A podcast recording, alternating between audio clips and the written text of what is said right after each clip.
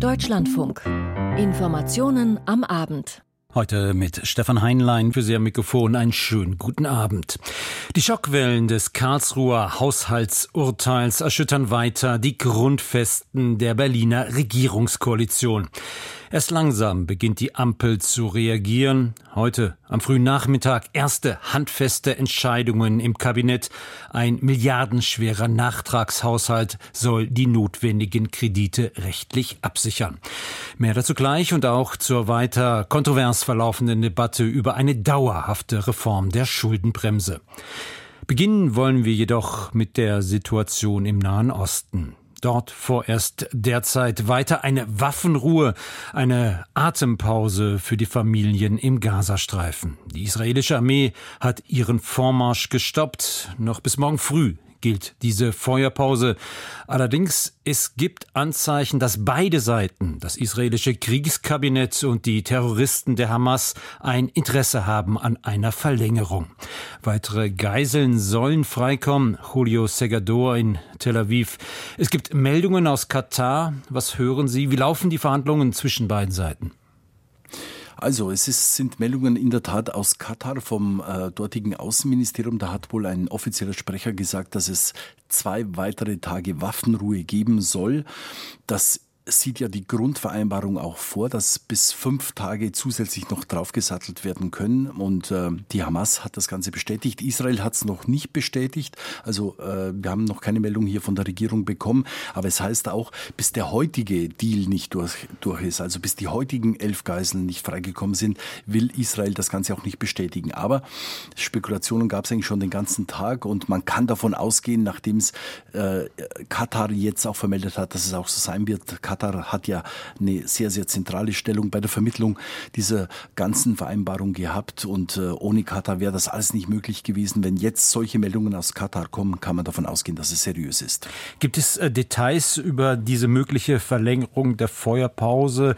Wird es dabei bleiben für eine israelische Geisel? Werden drei palästinensische Gefangene freigelassen oder hat sich da etwas verändert?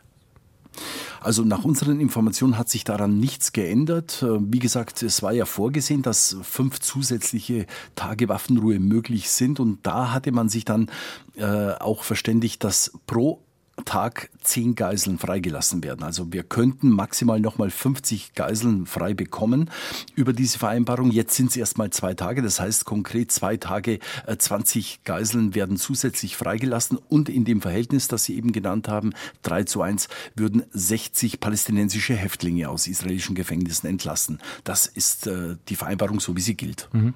Wer profitiert von dieser Verlängerung der Feuerpause? Denn äh, Premier Netanyahu hat ja bereits angekündigt, den militärischen Kampf gegen die Hamas in jedem Fall bis zum Ende fortsetzen zu wollen. Profitiert jetzt die, allein vor allem die Hamas von dieser Feuerpause? Nein, ich würde sagen, dass eigentlich alle davon profitieren. Die israelische Regierung profitiert davon, weil der Druck sehr, sehr groß war hier im Land, dass weitere oder dass überhaupt Geiseln freigelassen werden. Und dann hat man sich entgegen der ursprünglichen Konzeption des Ganzen, hat man sich dann doch darauf verständigt, dass man eine Waffenruhe eingeht und schrittweise Geiseln entlassen werden. Also Israel profitiert davon, weil der Druck sehr, sehr groß ist auf die Regierung.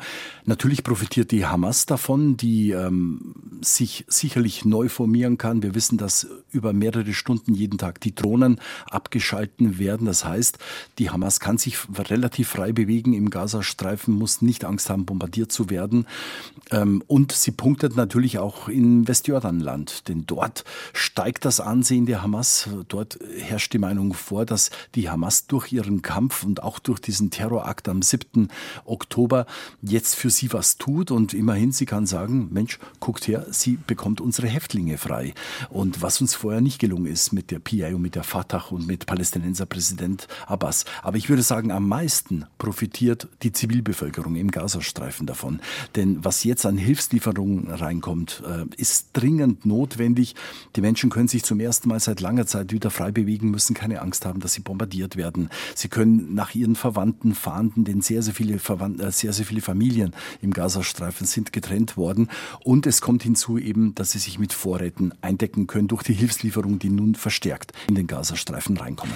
Der Druck auf die israelische Regierung ist hoch, vor allem von den Familien der Geiseln. Sagen Sie, gibt es denn im Land eine Debatte, was nach dem Ende der Kämpfe geschehen soll? Oder setzt man vor allem allein auf eine militärische Lösung?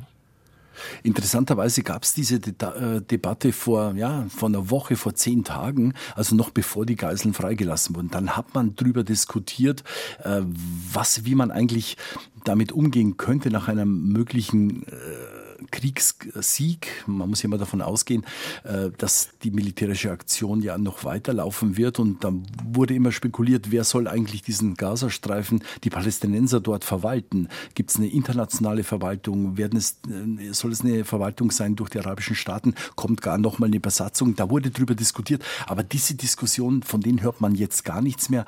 Die äh, Debatte um die Geiseln, um die Freilassung der Geiseln, die nimmt hier wirklich äh, breiten Raum Raum mhm. ein und lässt so, solche Spekulationen gar nicht zu. Vielen Dank für diese Information, Julio Segador in Tel Aviv. Trotz der möglichen Verlängerung der Feuerpause eine dauerhafte Friedenslösung für den Nahen Osten ist derzeit in weite Ferne gerückt. Ende letzter Woche dazu klare Worte des amtierenden EU-Ratspräsidenten, dem spanischen Regierungschef Sanchez, während seines Besuches in der Region. Kritik am militärischen Vorgehen der israelischen Armee, die Mahnung, das Völkerrecht zu achten und der Appell, es sei an der Zeit, dass die internationale Gemeinschaft den Staat Palästina ein für allemal anerkennt. Deutsche Politiker sind hier zurückhaltender. Auch der Bundespräsident. Aktuell ist Frank-Walter Steinmeier zu Besuch in Israel. Panayotis Gavrilis berichtet. Ausgebrannte Häuser, Schutt auf dem Boden, Einschusslöcher, Rußspuren an den Wänden. Auch sieben Wochen nach dem Terrorangriff auf den Kibbutz Be'eri sind die Spuren der Verwüstung noch deutlich zu sehen, teilweise noch zu riechen. Beim Angriff der Hamas-Terroristen wurde der Kibbutz fast völlig zerstört. Vor dem Angriff lebten knapp 1000 Menschen in dem Kibbutz. Über 130 Bewohnerinnen und Bewohner wurden am 7. Oktober getötet, über 50 in den Gazastreifen verschleppt. Einige wenige sind zuletzt freigekommen. Maja Bentwig ist Sprecherin der israelischen Armee. Sie führt durch das Haus der Friedensaktivistin Vivian Silva, die Palästinenser aus dem Gazastreifen in israelischen Krankenhäuser fuhr. Auch sie wurde getötet. Es habe über einen Monat gedauert, ihre Leiche zu identifizieren, so die Armeesprecherin. Bei vielen seien nur noch die Zähne übrig geblieben. Now it took us over a month to identify Vivian's body. A lot of the times all that was left was teeth.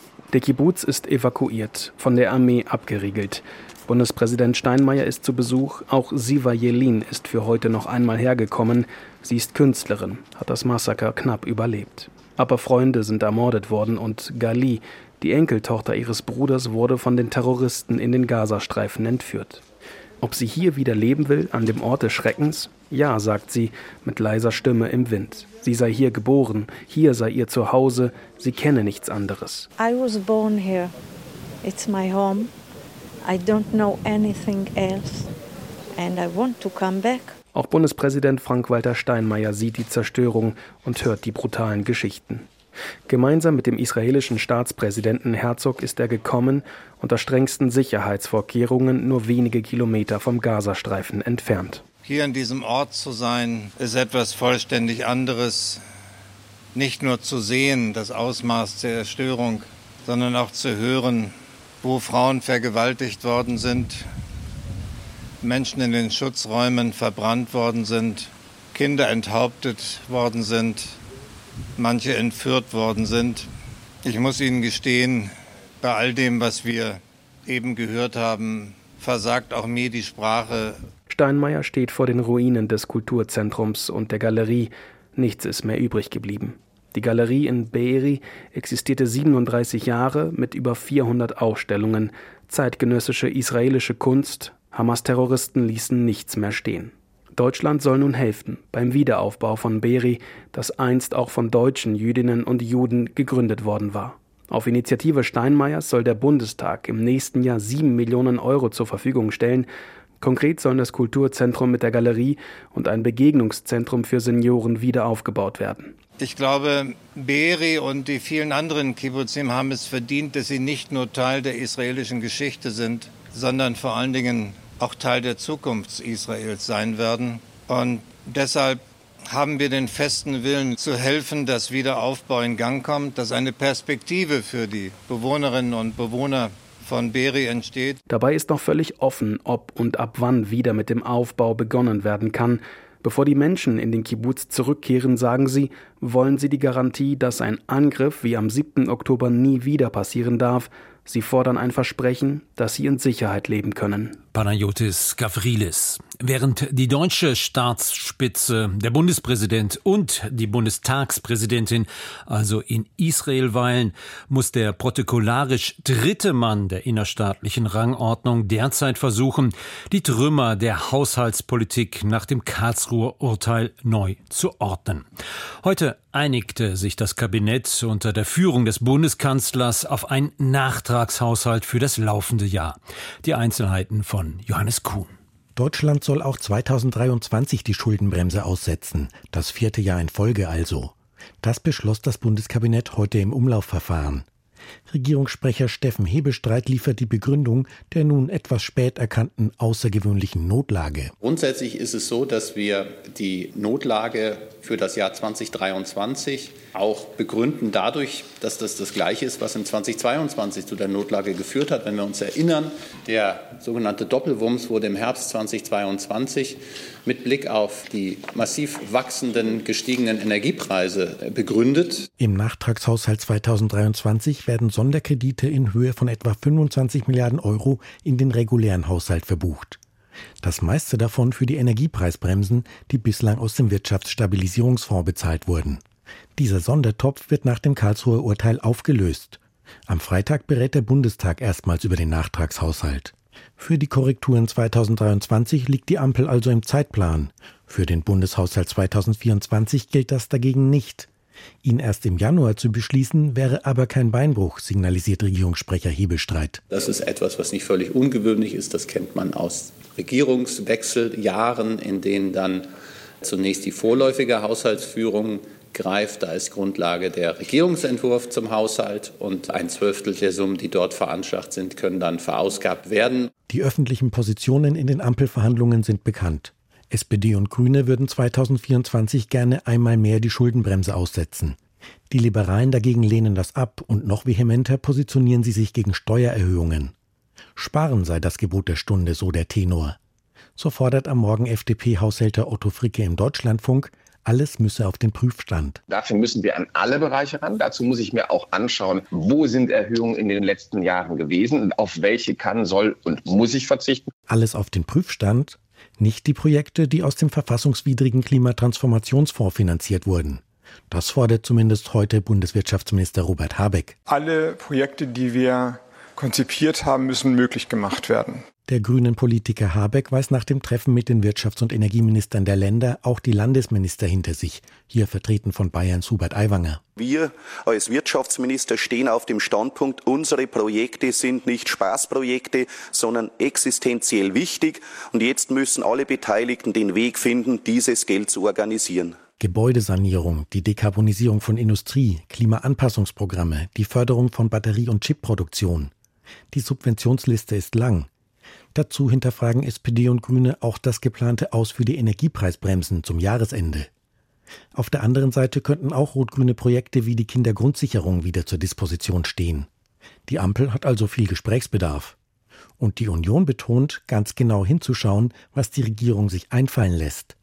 So kündigt CSU-Landesgruppenchef Alexander Dobrindt an. Dieser 24er Haushalt wird verfassungskonform sein müssen. Wenn nur der Hauch eines Verdachtes besteht, dass das nicht der Fall ist, werden wir selbstverständlich dagegen klagen, weil wir es nicht zulassen können, dass diese unsolide Finanzpraxis schlichtweg weiter in Deutschland in der Politik besteht. Alexander Dobrindt im Bericht von Johannes Kuhn. Im vierten Jahr in Folge also muss der Staat deutlich mehr Schulden aufnehmen als eigentlich erlaubt. Die Schuldenbremse wird ausgesetzt, wenn der Bundestag die außergewöhnliche Notlage feststellt. Dauerhaft jedoch soll dies die Ausnahme bleiben, keine Änderung des Grundgesetzes, so will es vor allem die FDP. Doch angesichts der wohl auch künftig weiter äußerst schwierigen Finanzlage geht die Debatte innerhalb der Ampel weiter. Aus Berlin dazu an Katrin Büsker. Es wird grundsätzlich in der Frage des Umgangs mit den deutschen Staatsfinanzen. Für uns ist klar, dass die Schuldenbremse nicht zur Zukunftsbremse werden darf, erklärte SPD-Co-Parteichefin Saskia Esken heute in Berlin. Sie fordert seit langem, den Rahmen der Möglichkeiten für deutsche Schulden zu verändern, auch um mehr Investitionen möglich zu machen, etwa in die Bildung. Wir gehen ja im Moment in der Schuldenbremse mit konsumtiven Ausgaben genau gleich um wie mit Investitionen. Und das ist eine Fehlkonstruktion nach unserer Auffassung. Auch die Grünen wollen ran an die Schuldenbremse. Das hatten sie auf ihrem Parteitag am Wochenende in Karlsruhe klargestellt. Keine Abschaffung, aber eine Reform, die Investitionen möglich macht. Das unterstrich heute auch Co-Fraktionschefin Katharina Dröge. Denn eine Schuldenbremse, die dazu führt, dass am Ende Deutschland seine Substanz aufbraucht, die dazu führt, dass der öffentliche Kapitalstock Stock immer weiter vernichtet wird, die dazu führt, dass wir am Ende Schulden machen gegenüber künftigen Generationen, nur in Form von kaputten Brücken, in Form von maroden Schulen und in Form von einer eskalierenden Klimakrise die führt zu der aus meiner Sicht unsinnigsten Verschuldung. Deswegen sehen wir als Grüne Bundestagsfraktion jetzt ein Zeitfenster, um über die Reform der Schuldenbremse zu diskutieren. Ein Zeitfenster, welches die FDP in jedem Fall schnell wieder schließen will, wie Generalsekretär Bijan Djirsaray klarmachte. Das Urteil des äh, Bundesverfassungsgerichts bedeutet nicht, die Schuldenbremse aufzuweichen, sondern man muss das Urteil zum Anlass nehmen, um die Schuldenbremse zu stärken. Die FDP ist unter Druck, auch intern. Eine Mitgliederbefragung soll ein Stimmungsbild zum Austritt aus der Ampel abfragen. Parteichef Christian Lindner hatte stets eine solide Finanzpolitik versprochen. Nun muss er erneut die Schuldenbremse aussetzen, rückwirkend. Die Parteizentrale ist entsprechend bemüht zu kommunizieren, dass die FDP sehr wohl einen Unterschied macht. Seit Christian Lindner Finanzminister ist, ist die Schuldenquote in Deutschland gesunken. Also die Schuldenquote, das Verhältnis Schulden Schuldenstand zu BIP, zum Bruttoinlandsprodukt, ist gesunken von 69 Prozent auf 65 Prozent. Daran sieht man, dass die FDP als einzige politische Kraft für solide Finanzen und Generationengerechtigkeit einsteht. Die FDP sei auch die einzige Partei, die an der Schuldenbremse festhalten wolle, so Girsaray. Was genau genommen nicht stimmt. Zwar hatten CDU-Ministerpräsidenten wie Kai Wegner sich offen für eine Reform gezeigt, das ist aber keinesfalls unionsintern geeint, wie auch Bayerns CSU-Ministerpräsident Markus Söder heute in Berlin unterstrich. Die Schuldenbremse muss bleiben. Die Schuldenbremse darf nicht abgeschafft werden, sie darf auch nicht aufgeweicht werden. Sie ist ein wichtiges und gutes Instrument, die Stabilität und finanzielle Solidität zu erhalten, sodass wir nicht auf Dauer nur in einen gigantischen Schuldenberg hineinlaufen. Um die Schuldenbremse zu verändern, bräuchte es eine Grundgesetzänderung, für die eine Zweidrittelmehrheit im Bundestag nötig wäre. Angesichts der Positionen von FDP und Union ist diese derzeit nicht realistisch. Und so ist das Zeitfenster für eine Änderung der Schuldenbremse wohl ein rein theoretisches. Und all die Diskussionen aus Sicht von Markus Söder nutzlos. Ich glaube, es wird am Ende Neuwahlen brauchen. Die Regierung hat, hat keine Kraft mehr, keine Ideen mehr. Das ist ein Dahinsiechen, ein Dahinwursteln. Bundeskanzler Olaf Scholz dürfte in seiner Regierungserklärung morgen bemüht sein, diesen Eindruck zu widerlegen. An Katrin Büsker. 15 Millionen E-Autos auf deutschen Straßen bis zum Jahr 2030. Dieses ehrgeizige Ziel hat sich die Bundesregierung ins Stammbuch geschrieben. An der Umsetzung hakt es allerdings. Nicht zuletzt der hohe Anschaffungspreis lässt viele Verbraucher zögern. Doch die Kehrtwende für mehr klimafreundlichen Verkehr soll gelingen. Heute dazu ein weiterer Gipfel im Kanzleramt. Aus Berlin dazu Nadine Lindner. Am Ende gab es nur eine schlichte Pressemitteilung. Die Teilnehmer des Autogipfels seien sich darin einig, dass die Anschaffungskosten für E-Autos gesenkt werden müssten. Zudem müsse die Versorgung mit Rohstoffen sichergestellt sein, so das Bundespresseamt. Gut zwei Stunden hatten Bundeskanzler Olaf Scholz, mehrere Minister sowie Vertreter der Autoindustrie, Betriebsräte und Umweltverbände zusammengesessen. Im Mittelpunkt stand die Frage, ob und wie das Ziel von 15 Millionen Elektroautos bis 2030 erreicht werden kann, auch angesichts leerer Haushaltskassen nach dem Urteil des Bundesverfassungsgerichts. Experten wie Ferdinand Dudenhöfer bezweifeln schon länger das 15 Millionen Ziel. Aber 2030 never ever, also wird nicht passieren. Das ist eine Marketinggeschichte, Politikmarketing, mehr nicht. So Dudenhöfer vor dem Gipfel bei Welt TV. Marktbeobachter rechnen mit höchstens sieben bis acht Millionen E-Autos bis 2030. Der Verband der deutschen Automobilindustrie nannte das 15 Millionen Ziel nach dem Autogipfel in seiner Pressemitteilung sehr ambitioniert. Der VDA sieht vor allem in der Ladeinfrastruktur einen Engpass, der den Absatz hemme, zudem brauche es günstige Strompreise. Beim Ausbau der Ladesäulen hat der FDP-Verkehrsminister Volker Wissing via Handelsblatt die Autokonzerne schon am Morgen in die Mithaftung genommen. Man brauche hier ein engagiertes gemeinsames Vorgehen. Was genau die Branche zum Ladesäulenbau beitragen werde, sagte der VDA in seiner Pressemitteilung nicht. Wissing verwies auch auf Fortschritte, die gesehen werden müssten. Heute gäbe es 100.000 öffentliche Ladepunkte, doppelt so viele wie vor zwei Jahren. Die abrufbare Ladeleistung sei von 2 auf 4,3 Gigawatt angestiegen. Allerdings stockt der Absatz von E-Autos. Die Probleme liegen auch an der Produktpalette. Zu groß, zu teuer für die Verbraucher. Das gilt derzeit für viele E-Automodelle, vor allem von deutschen Herstellern. Ramona Popp von der Verbraucherzentrale Bundesverband kritisierte das am Vormittag im Deutschlandfunk. Es ist auch Aufgabe der Industrie, Produkte anzubieten, die halt marktfähig sind und auch einen Preis haben, der für die Verbraucherinnen und Verbraucher attraktiv ist. Das kann nicht die Aufgabe Aufgabe des Staates sein, diesen Preis mit Steuergeldern niedriger zu halten. Die staatliche E-Auto-Kaufprämie, der sogenannte Umweltbonus, war für gewerbliche Kunden bereits im September ausgelaufen.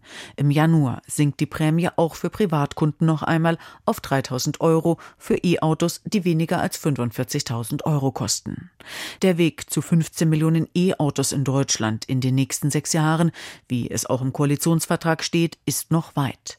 Derzeit sind in Deutschland gut eine Million reine Elektroautos zugelassen, bei insgesamt mehr als 48 Millionen Pkw. Nadine Lindner. Eine Demokratie lebt vom Machtwechsel. Wer seine Mehrheit verliert, geht in die Opposition und macht Platz für den Wahlsieger. In Polen jedoch ignoriert die nationalkonservative Peace-Partei diese demokratischen Spielregeln. Präsident Duda ist Teil einer bizarren Inszenierung. Martin Adam. Der polnische Präsident Andrzej Duda hat eine neue Regierung vereidigt. Neuer Premierminister ist der bisherige Amtsinhaber Mateusz Morawiecki von der nationalkonservativen PiS-Partei. Das neue Kabinett ist kleiner als bisher, zum ersten Mal paritätisch mit Frauen besetzt und besteht zum Großteil aus bisher unbekannteren Personen aus der Zitat zweiten Reihe, wie Duda erklärte. Der Präsident hatte Mateusz Morawiecki den Auftrag zur Regierungsbildung erteilt, obwohl die PiS nach der Parlamentswahl am 15. Oktober auf keine Mehrheit mehr kommt und auch keinen Koalitionspartner finden konnte. Die neue Regierung wird daher aller Wahrscheinlichkeit nach in nur zwei Wochen wieder abberufen. Dann muss sie sich der Abstimmung im Parlament stellen, die sie ohne Mehrheit nicht gewinnen kann. Der frühere Premierminister Donald Tusk, dessen Koalitionsbündnis über eine komfortable Mehrheit der Mandate verfügt und bereits seinen Koalitionsvertrag vorgelegt hat, kann dann voraussichtlich Mitte Dezember wiederum ein eigenes Kabinett zur Abstimmung vorlegen. Polnische Oppositionspolitiker werfen der PiS-Partei und dem PiS-nahen Präsidenten Duda vor, den Machtwechsel so lange wie möglich hinauszuzögern und dadurch der Demokratie zu schaden. Für den Deutschlandfunk aus Warschau Martin Adam. Auch in den Niederlanden haben sich die politischen Machtverhältnisse verschoben. Die Partei für die Freiheit war der Überraschungssieger der Parlamentswahl in der vergangenen Woche. Doch der Auftakt der Sondierungsgespräche für eine mögliche neue Koalition endete mit einem Eklat. Caroline Born. Das hat sich der Wahlsieger anders vorgestellt. Noch am Wochenende hat Wilders angekündigt, sich mit drei anderen Parteien an einen Tisch setzen zu wollen, mit dem Ziel einer Koalitionsvereinbarung und das möglichst schnell. Doch nun sind die Sondierungsgespräche erstmal abgesagt. Kein Traumstart, kommentiert Wilders. Der Grund? Der dafür vorgesehene Vermittler will das Parteifreund van Strien ist zurückgetreten, noch bevor er seine Aufgabe richtig angefangen hat, wegen Betrugsvorwürfen. Niederländische Medien haben in den vergangenen Tagen darüber berichtet. Bereits im März soll van Striens ehemaliger Arbeitgeber Anzeige gegen ihn erstattet haben. Er selbst bestreitet die Vorwürfe. Ich wusste es nicht, dus uh, dat uh, vond ik natuurlijk wel niet prettig, dat ik daar niet over was uh, geïnformeerd. Wilders sagt, er habe nichts vom Betrugsverdacht gewusst, worüber er natürlich nicht glücklich sei. Van Strien sitzt seit zwölf Jahren in der ersten Kammer des Parlaments als Senator für Wilders Partei für die Freiheit. Die hatte die Wahl vergangene Woche klar gewonnen und sucht nun nach Koalitionspartnern. Eine erste Absage hat Wilders von der Partei des scheidenden Ministerpräsidenten Rütte erhalten, der rechtsliberalen VVD.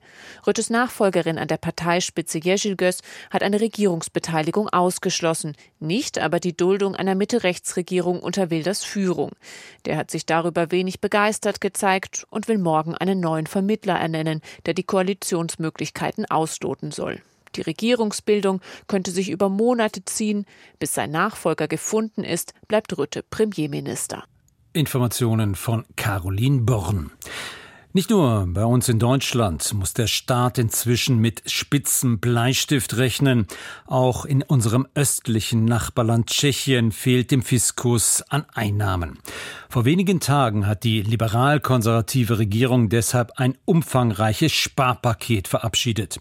Viele Ausgaben werden gekürzt, die Steuern steigen kräftig unter anderem für Alkohol und Zigaretten. Das sorgt für reichlich Ärger, es regt sich Widerstand. Heute ein landesweiter Protesttag. Aus Prag dazu Marianne Allweis. Ať! Das Datum ihres Protesttags haben die tschechischen Gewerkschaften bewusst gewählt.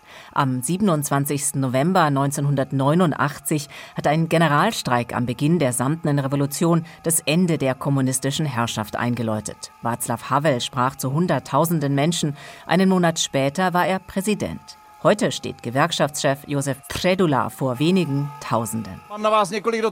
Ich habe einige Fragen an euch. Glaubt ihr, dass auch die Regierung daran schuld ist, dass unser Lebensstandard so dramatisch gesunken ist? Seid ihr zufrieden mit dem Vorschlag, dass wir später in Rente gehen sollen? Rund um die Jahreswende will die tschechische Regierung eine Rentenreform vorlegen. Außerdem werden ab Januar Ausgaben gestrichen und Steuern erhöht, zum Beispiel auf Grundeigentum, Zigaretten oder Alkohol. Ein umfangreiches Sparpaket hat der tschechische Präsident vergangene Woche unterschrieben. Vor allem für Ärmere seien die hohen Preise für Energie und Lebensmittel ein Problem, ist auf der Demo immer wieder zu hören. Die Bedingungen im Niedriglohnsektor sind brutal. Die Regierung denkt überhaupt nicht an diese Menschen. Auch in die Bildung werde zu wenig investiert, klagen die Gewerkschaften. Rund 75 Prozent aller Schulen beteiligten sich an den Protesten. In zahlreichen Büros und Betrieben wurde kurzzeitig gestreikt. Beim Autohersteller Skoda standen die Bänder zwei Stunden lang still. Für Arbeitsminister Marian Jurecka eine übertriebene Aktion. Schließlich habe Ex-Premier Andrej Babiš das Rekordhaushaltsloch hinterlassen. Ich verstehe, dass die Menschen besorgt sind. Wir haben anderthalb schwierige Jahre hinter uns. Aber die Inflation ist praktisch zum Stillstand gekommen. Nächstes Jahr werden die Reallöhne steigen. Wir haben die niedrigste Arbeitslosigkeit in der EU und wir haben die Energiekrise gelöst. Das Schlimmste haben wir schon hinter uns. Die Gewerkschaften wollen dennoch weiter protestieren, sollte die Mitte-Rechtsregierung nicht auf sie zugehen. Laut einer Umfrage Umfrage befürworten rund zwei Drittel der Tschechinnen und Tschechen den Streik, doch nur ein kleiner Teil wollte sich beteiligen. 1989 waren bis zu 80 Prozent der Bevölkerung auf den Beinen. Würde jedoch heute neu gewählt, dann wäre das Ende der Fünferkoalition eingeläutet. Sie hätte nach knapp der Hälfte ihrer Amtszeit keine Mehrheit im Parlament. Aus Prag unsere Korrespondentin Marianne Allweis. Und zum Schluss dieser Sendung blicken wir auf das Wetter. Dauerregen seit vielen Tagen in weiten Teilen Deutschlands. In manchen Regionen werden inzwischen erste Hochwasserpegel erreicht. Doch noch drohen keine Überflutungen. Anders ist es in der Schwarzmeerregion. Dort hat ein Sturm vor allem auf der von Russland annektierten Halbinsel Krim schwere Schäden angerichtet. Stefan Lag. Ein Sturm in Hurrikanstärke und heftige Niederschläge haben an der russischen Schwarzmeerküste zwischen Anapa und Sochi für Überflutungen gesorgt. Bäume wurden entwurzelt, das Küstengebiet der Olympiastadt Sochi wurde von Flutwellen überschwemmt. Der dortige Flughafen musste zeitweise den Betrieb einstellen. Besonders schlimm ist die von Russland annektierte Halbinsel Krim von dem Unwetter betroffen. Hier kam ein Mann ums Leben, der sich zu nah am Ufer aufgehalten hatte, von den Wellen erfasst wurde und ertrank. Durch den Sturm wurden mehrere Menschen durch umherfliegende Gegenstände oder umstürzende Bäume verletzt. Wegen der starken Überschwemmungen mussten in Jewpatoria im Westen der Krim Straßenzüge evakuiert werden. Oleg Krutschkow, Berater des von Moskau eingesetzten Statthalters auf der Krim, sagte gegenüber dem russischen Staatsfernsehen, einen derart heftigen Sturm habe man auf der Schwarzmeerhalbinsel noch nicht erlebt. Derzeit sind 400.000 Menschen auf der Krim ohne Strom. Viele Straßen sind gesperrt. Die schlimmste Situation herrscht momentan im Westen der Krim, im Ferienort Oljenivka. Auch in den von Russland annektierten Gebieten Donetsk und Luhansk kam es wegen des Unwetters zu Stromausfällen, von denen insgesamt über 550.000 Menschen betroffen sind. Unwetter auf der Krim und in Südrussland. Stefan Lag am Ende dieser Sendung. Das Team dankt wie immer für Ihr Interesse und für Ihr Zuhören und wünscht Ihnen natürlich einen schönen Abend. Mein Name ist Stefan Heinlein.